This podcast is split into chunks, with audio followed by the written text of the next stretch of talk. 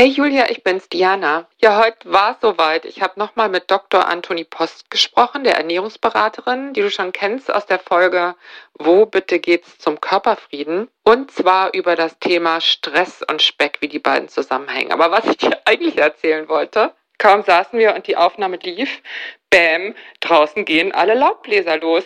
Also, Produzent Dennis Krüger ist fast durchgedreht. Wir waren alle ein bisschen abgelenkt. Aber hör mal rein. Also, ich finde, Dennis, du hast einen super, super Job gemacht. Vielen Dank dafür. Denn, also, aus meiner Sicht oder für meine Ohren ist es überhaupt nicht mehr zu hören. Liebe Grüße.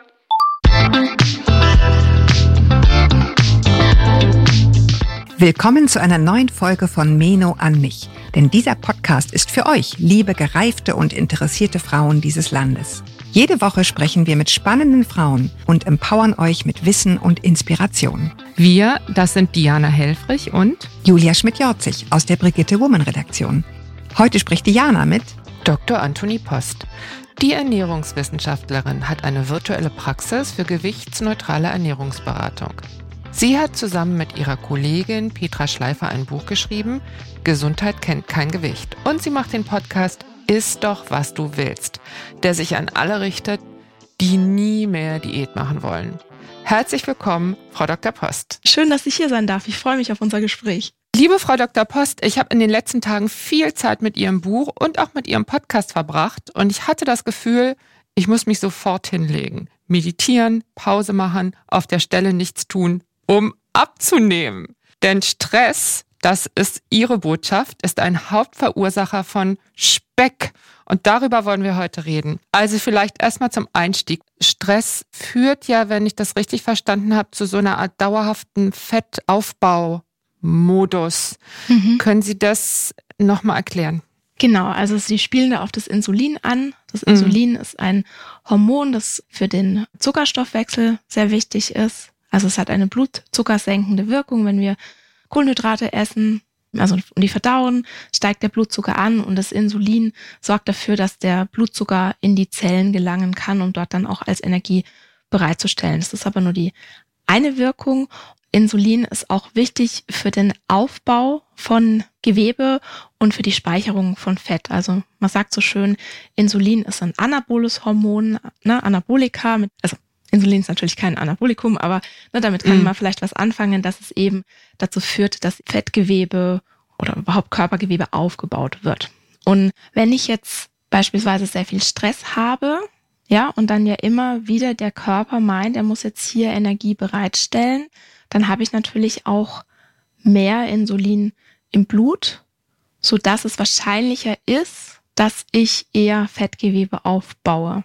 Ja, also auch wenn das jetzt nicht so ein vereinfachter Kippschalter ist, mhm. aber es ist ein ganz, ganz komplizierter Prozess. Und wenn ich Insulin im Blut habe, dann bringt das zum Beispiel auch das Hunger- und Sättigungsgleichgewicht durcheinander. Also die Hungerhormone werden eher vermehrt ausgeschüttet, die Sättigungshormone eher gedrosselt. Also das heißt, wenn ich im Stress bin, dann habe ich vielleicht größeren Hunger, dann braucht es länger, bis ich satt bin. Das liegt natürlich nicht nur an den Hormonen im Blut, sondern weil ich auch beispielsweise glaube, dass wenn wir gestresst sind, haben wir auch einfach viel weniger Kapazität für Achtsamkeit. Ja, wir sind viel für weniger Genuss, mit unserem ne? Körper verbunden.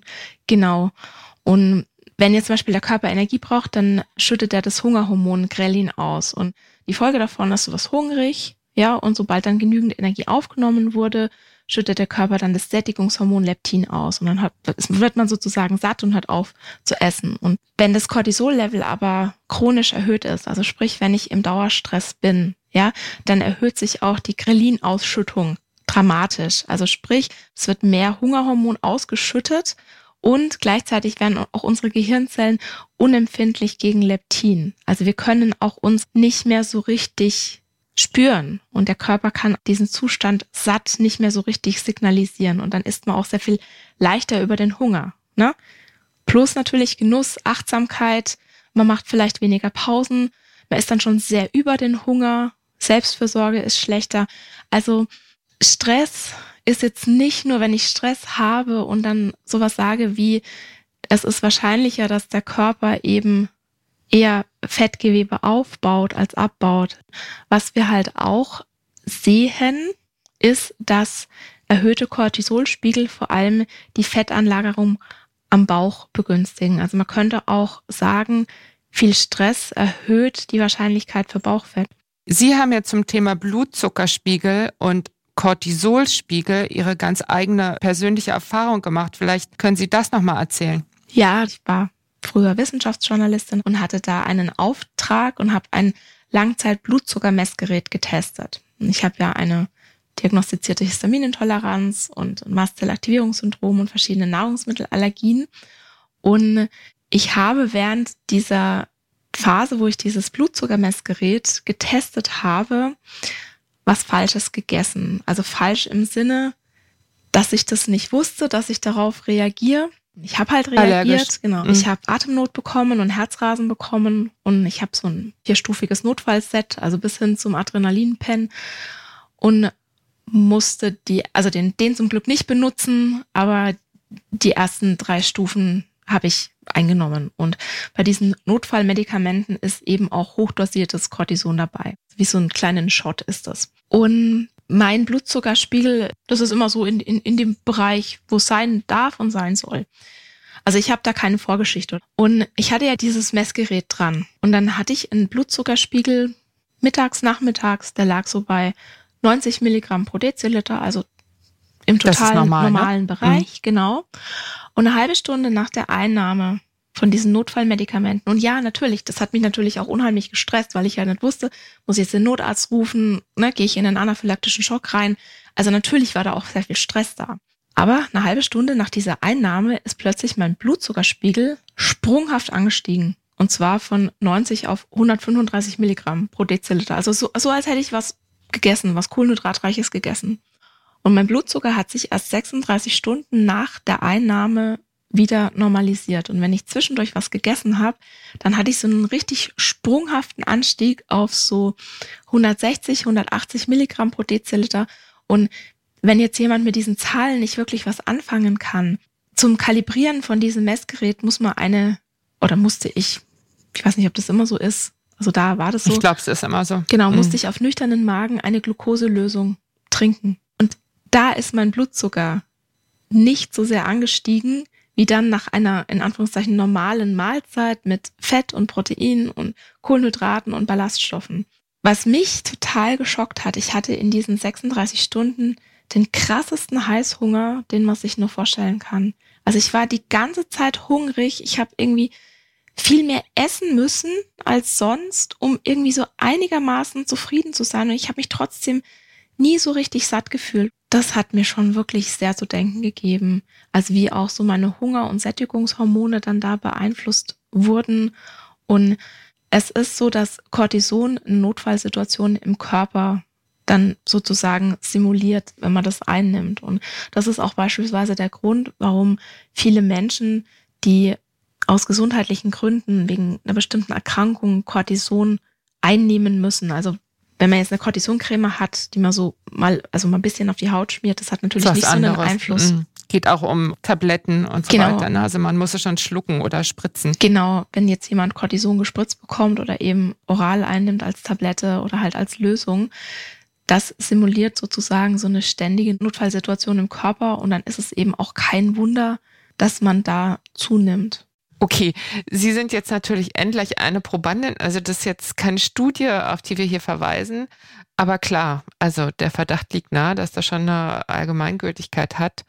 Und ich finde auch diese hohen Blutzucker- und Insulinwerte, dass die eben unter Umständen problematisch sind, um das Körpergewicht zu halten. Das finde ich ist schon auch in den letzten Jahren eingesickert in die Köpfe und zwar im Rahmen von diesem riesen, riesen Trend Intervallfasten beziehungsweise hm, dass es immer mehr heißt, Snacks seien halt schlecht, weil sie verhindern, dass das Insulin jemals wirklich runtergeht, ne? weil man, wenn man dauernd was isst, wird auch dauernd was ausgeschüttet. Aber ich muss gar nicht snacken. Es reicht, wenn ich Stress habe, um praktisch denselben Zustand herzustellen, nämlich fortwährende Insulinausschüttung und fortwährend irgendwie in meinem Blut Stoffe, die zirkulieren, die einfach meinem Stoffwechsel nicht gut tun.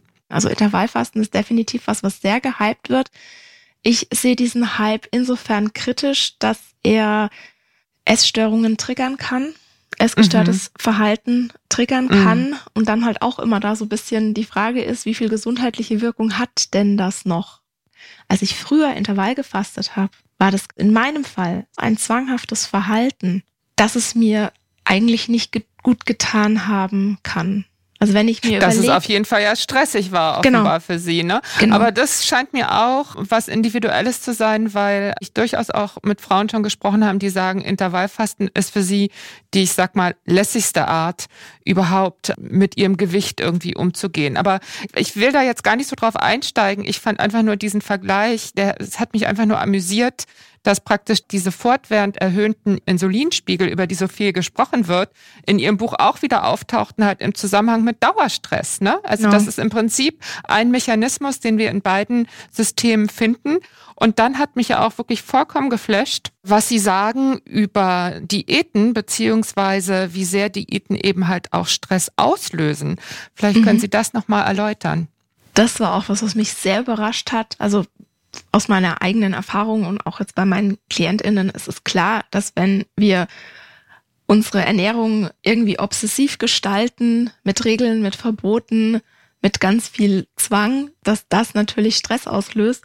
Was mich total geflasht hat, war, wie ich Studien gelesen habe, dass schon alleine die Tatsache, Ernährungstagebuch zu führen, ohne sich überhaupt einzuschränken, den Cortisolspiegel erhöhen kann.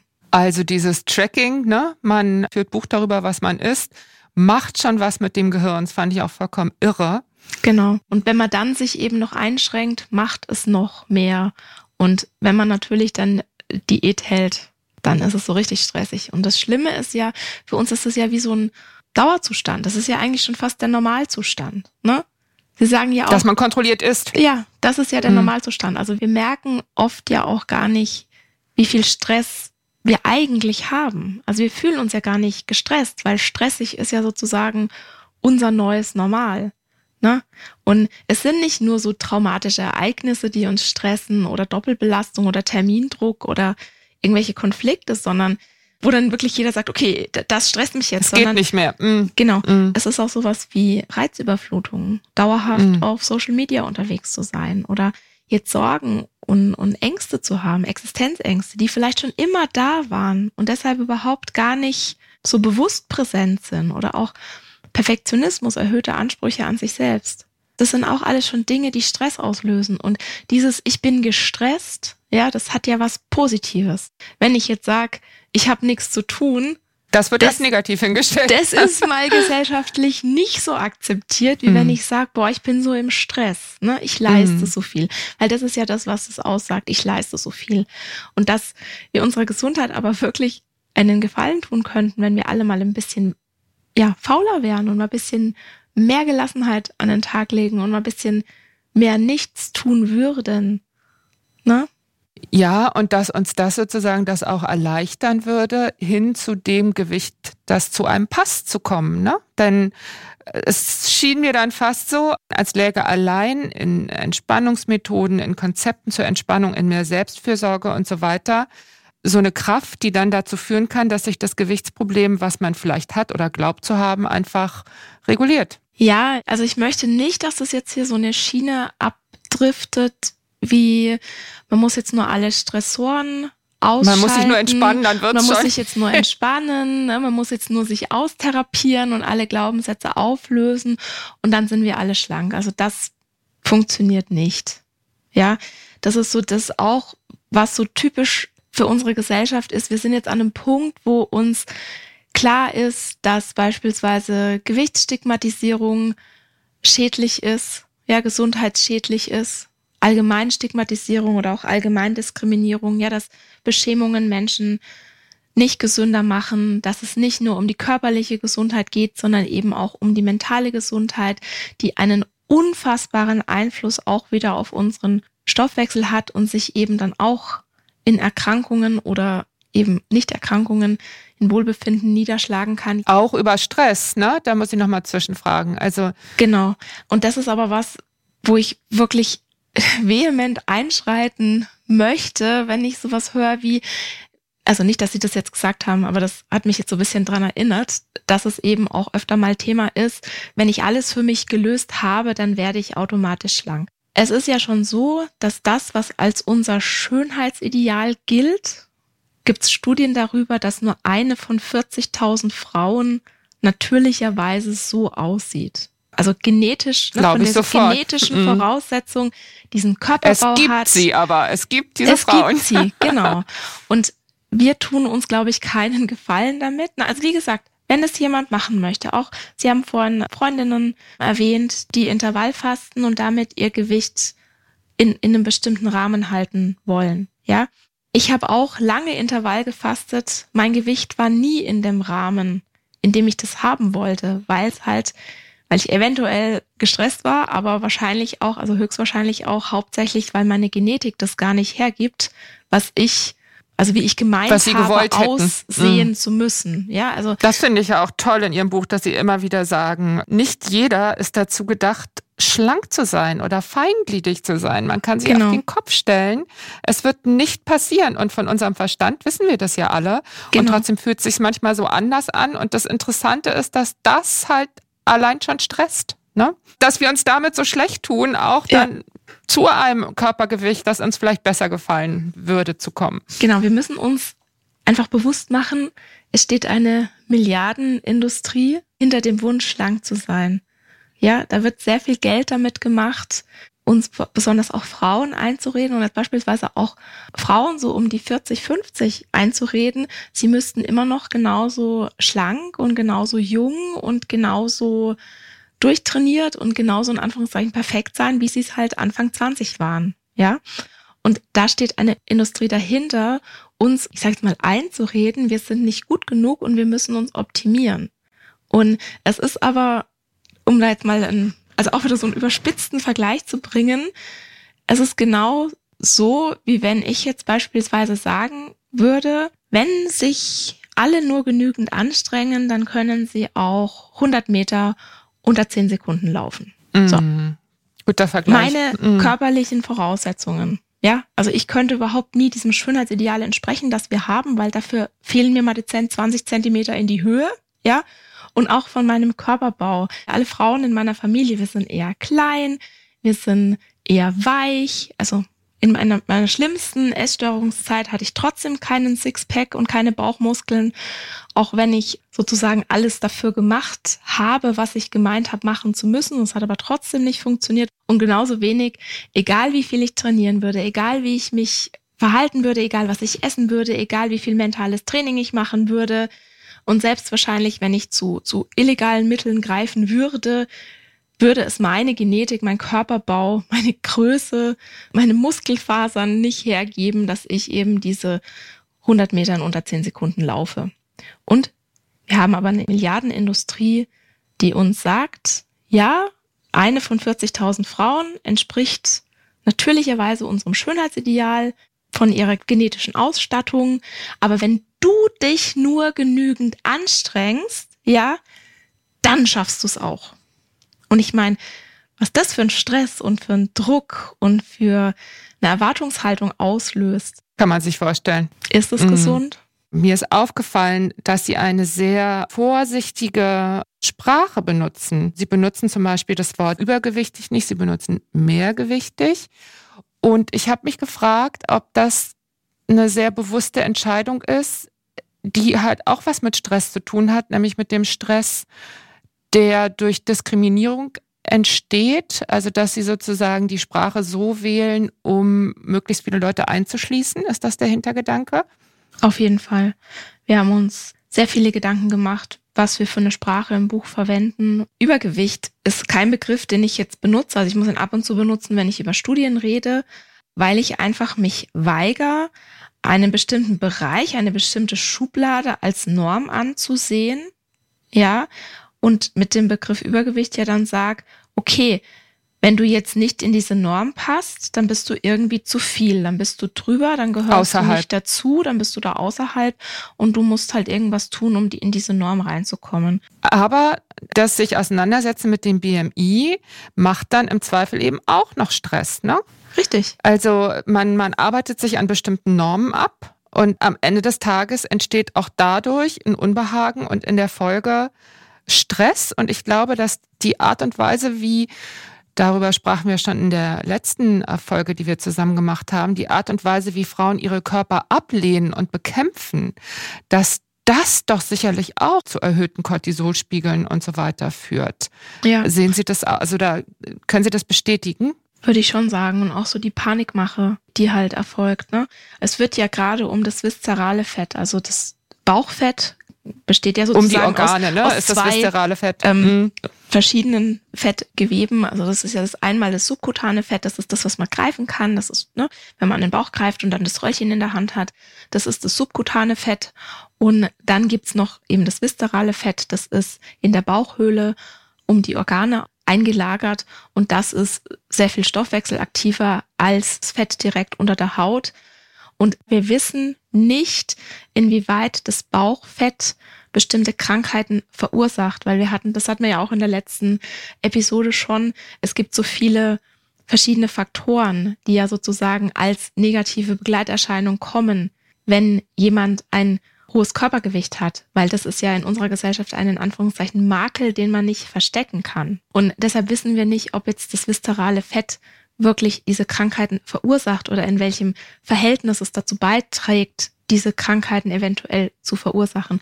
Wir sehen das aber von außen nicht. Also wir können jetzt nicht von außen mit so einem Röntgenblick draufgehen, ja, weil schlanke Menschen können auch sehr viel viszerales Fett haben, sodass dann ihr Risiko für bestimmte Krankheiten erhöht ist. Und es können aber auch dicke Menschen viel subkutanes Fett haben, aber eben sehr wenig viszerales Fett, sodass eben das Risiko nicht erhöht ist. Wenn Stress das Körpergewicht negativ beeinflusst und eben nicht nur das Körpergewicht, was sind denn Methoden oder auch aus Ihrer Praxis heraus, aus Ihrer Erfahrung heraus? Es gibt ja einen ganzen Strauß von Entspannungsmethoden. Mit welchen haben Sie die besten Erfahrungen gemacht? Das ist sowas ganz Individuelles. Also wir haben zwei Möglichkeiten. Wir können beispielsweise Stress reduzieren durch Bewegung. Das reicht aber oft nicht. Wenn die Stresshormone abgebaut werden, sondern es muss sich auch das Nervensystem wieder entspannen. Und wie schaffe ich das? Genau, oft ist es so eine Kombination aus beidem. Wenn eben die Beziehung zu Bewegung, ich sage jetzt mal, relativ entspannt ist, dann kann Bewegung oder Sport auf zwei Arten stressabbauend wirken. Und zwar zum einen werden während der Bewegung erstmal Stresshormone ausgeschüttet, wie jetzt Adrenalin, Noradrenalin und Cortisol. Und wenn du dich jetzt aber regelmäßig bewegst, dann reagiert da dein Körper drauf, indem er erstens mal geringere Hormone freisetzt und auch die sozusagen ja schneller wieder ab abbauen kann oder schneller wieder los wird. Also das ist jetzt natürlich total vereinfacht, so im Kern. Ne? Und das Praktische ist, dass eben dein Stoffwechsel, wenn du dich häufig bewegst, diese Reaktion, ne, besser mit Stresshormonen umgehen zu können, auch auf andere Lebensbereiche überträgt. Also wenn dich dann irgendwas anderes stresst, also irgendeine alltägliche Situation, dann reagierst du auch wenig intensiver und dann reagierst du auch gelassener. Und wenn der Sport oder die Bewegung auch noch Freude macht, ja, hat man das ja auch, dass Glücksgefühle aufkommen, also dass Glückshormone wie, wie Endorphine oder Serotonin ausgeschüttet wird und das jetzt auch wieder ganz vereinfacht versagt. Also bitte mir da auch mal das Nachsehen, dass ich das jetzt hier so einfach runterbreche. Die verdrängen sozusagen die Stresshormone. Mhm. Ja. Okay. Aber Sport ist halt auch wirklich ein Thema, gerade für Menschen, die halt mit dem Essverhalten Herausforderungen haben, ja, kann sich halt auch diese Herausforderung beim Essverhalten sehr leicht auf eine Herausforderung mit Bewegung dann ummünzen. Ja, also ich sage jetzt mal von der Essstörung in die Sportsucht. Also mhm. deshalb würde ich jetzt auch nicht Bewegung so einfach mal allumfassend immer. Ist nicht die Antwort auf alle Fragen, nee. aber eine Möglichkeit, Stress abzubauen. Genau. Es gibt aber ja noch andere und da würden mich einfach Ihre Erfahrung oder Ihr. Genau. Das heißt immer, Sport hilft gegen Stress. Mhm. Und es wundern sich dann aber manche so, dass es irgendwie nicht so richtig für sie funktioniert, ne? dass sie sich viel bewegen und das kann sein, dass sie halt sozusagen noch, noch einen draufsetzen müssen und auch ganz aktiv das Nervensystem entspannen müssen, also dass das Nervensystem zur Ruhe kommt. Und wir sprechen da vom autonomen Nervensystem, das ist der Sympathikus und der Parasympathikus. Und wir müssen schauen, dass wir halt da den Parasympathikus aktivieren. Parasympathikus ist der Nerv, der für die Entspannung und so weiter Richtig. zuständig ist, ne? auch Vagusnerv genannt. Genau. Und alles, was man tut, um den zu aktivieren, ist entspannend. Ne? So kann man es ganz einfach sagen. Ja, also wir können jetzt so ganz vereinfacht sagen, dass der, der Parasympathikus ne, sich um Entspannung, um Regeneration und auch um den Aufbau körpereigener Reserven kümmert und der Hauptnerv ist eben der Vagusnerv, den Sie auch gerade schon genannt haben. Wenn der Vagusnerv, der eine Ast des Vagusnervs aktiviert wird, dann gibt es sozusagen dem Körper das Signal, zur Ruhe zu kommen, dann verlangsamt sich der Herzschlag, also der Blutdruck sinkt und das hilft dann dem Körper dabei, wirklich in diese Entspannung auch reinzukommen. Und wie man den aktiviert, ist dann individuell. Um zur Ruhe zu kommen, gibt's unheimlich viele Möglichkeiten und ich glaube, da kann man nicht einfach sagen, die eine Möglichkeit ist super, sondern da muss sich jeder und jede selbst so ihr Portfolio aufbauen, was für einen selbst jetzt funktioniert. Also was ganz typisches ist jetzt zum Beispiel Journaling oder ein Bullet Journal schreiben, Meditation, progressive Muskelentspannung, Tai Chi, Qigong. Da gibt's so viel und man muss, glaube ich, das suchen, was für einen oder für eine das Richtige ist. Und ich habe beispielsweise eine Freundin, die hat zu mir gesagt, boah, du mit der Meditationskram, das kann ich überhaupt gar nicht. Ja, Meditation ist nicht, dass man sich jetzt irgendwie auf die Yogamatte, aufs Meditationskissen setzen muss und dann irgendwie eine Stunde die Stille aushalten. Meditation bedeutet ja einfach nur achtsam im Moment zu sein. Also man kann auch mal ganz achtsam den Kaffee kochen, dass man eben jetzt nicht irgendwie das Handy oder den Fernseher oder was weiß ich nebendran hat, sondern mal alle Umgebungsgeräusche und Umgebungseinflüsse ausschaltet und sich dann wirklich darauf zu konzentrieren, diesen Kaffee zu kochen und dann sozusagen die Bewegungen im Kopf beschreibt. Ja, welche Farbe hat der Küchenschrank, den ich jetzt aufmache, um den Kaffee rauszuholen? Welche Farbe hat die Dose vom Kaffee? Welche Aromen steigen mir in die Nase, wenn ich die Dose aufmache? Ja, welche Farbe hat der Löffel? Wie fühlt sich das an, den Kaffee da rein zu geben? Ja, wie rieselt der vielleicht raus? Also wirklich mal da ganz im Moment zu sein, das ist schon Meditation. Und letztendlich beruhigt alles das Nervensystem, wo wir so eine, mal so eine Bremse einfach reinhauen. Also es ist auch was, was man im Alltag äh, zu jedem Zeitpunkt tun kann. Genau, oder einfach mal zu atmen, einfach mal sich hinzusetzen, die Augen zu schließen, acht tiefe Atemzüge zu nehmen, sich zum Beispiel darauf zu konzentrieren, wie die Temperatur der Luft ist, die in die Nase einströmt und wie die Temperatur der Luft ist, die die Nase wieder verlässt. Also wenn die Luft einströmt, dann ist die in der Regel kälter als wenn man sie wieder rauslässt. Also das ist alles schon Achtsamkeit, das ist alles schon Meditation. Und ich bin auch sehr anfällig für eine Reizüberflutung, dass ich immer irgendwie ein Podcast oder ein Hörbuch auf den Ohren haben muss, dass ich immer unter Spannung stehe, dass ich immer irgendwas machen muss, dass ich immer irgendwie das Gefühl habe, was leisten zu müssen, dass ich das Gefühl habe, wenn ich mich jetzt entspanne, dass ich faul bin, dass ich meine Zeit verschwende, das ist halt das, was ich gelernt habe in meinem Leben, wo ich jetzt wirklich aktiv dagegen angehen muss. Also auch zu sagen, diese Entspannung oder diese Ruhe oder diese kleine Bewegungseinheit, die ich mir jetzt am Schreibtisch mal zwischendurch gönne, kann man ja fast schon sagen. Also in meinem Fall kann ich jetzt sagen, dass ich mir die gönne, dass es dann dazu führt, dass ich später auch wieder konzentrierter bin und dass ich mich wohler fühle ja. und na, also Pausen machen ist ein ganz großes Thema jetzt bei mir. Es ist aber ja leider so, dass manchmal die Lebenswirklichkeit das schlichtweg nicht hergibt. Ne? Das ist ja auch so ein Thema gerade in der Lebensmittel oder gerne Rush Hour genannt, dass man es wirklich schwer hat, gegen ein Übermaß an Aufgaben anzukommen. Gibt es da etwas, wo Ihre Erfahrung Ihnen sagt, das könnte ein guter Einstieg sein? Ja, und wieder sind wir bei den Glaubenssätzen. Also ich bin gerade sehr dabei, meine eigenen Glaubenssätze zu überprüfen in Bezug auf diesen Leistungsdrang. Ja, also dass ich Leistung bringen muss und dann wirklich auch mal Prioritäten zu setzen. Also bei uns beispielsweise auf dem Gehsteig, ich muss sagen, ich äh, wohne in Schwaben, also ich wohne in Baden-Württemberg und da gibt's ja die Kehrwoche und auf dem Gehsteig liegen so viele Blätter, die fangen, glaube ich, gerade schon an zu kompostieren. Und ich bin mir sehr sicher, dass da viele Menschen bei uns vorbeilaufen, sich diesen Gehsteig angucken, die Hände über den Kopf zusammenschlagen und sich denken, ach, wie kann die nur hier nicht kehren? Und ich denke mir halt, okay, das ist jetzt einfach gerade nichts, was für mich Priorität hat. Das ist dann das Ja zu sich selbst, ne? Und das Nein Genau. zum Kern. Genau, Mhm. Grenzen setzen, das ist auch immer was in, in der Beratung, was immer wieder kommt. Nein sagen, Grenzen setzen. Und das Schöne ist, wenn man sozusagen für sich einsteht in puncto Selbstfürsorge, dass sich das dann auch ganz oft auf andere Bereiche des Lebens Mhm. auswirkt. Also ich habe das ganz oft, dass sich dann auf einmal die Frauen bei mir in der Beratung, also gerade auch so in der, in der, in der Lebensmitte nochmal beruflich verändern oder dann irgendwie sich dann doch trauen, irgendwas Neues nochmal auszuprobieren. Also es zieht wirklich Kreise. Ich denke schon, dass alles, was dabei hilft, sich so mit dem eigenen Körper zu verbinden, alles, was hilft, mal jetzt so die Bremse reinzuhauen, alles, was hilft, im Moment zu sein, uns entspannt, also Stress abbaut.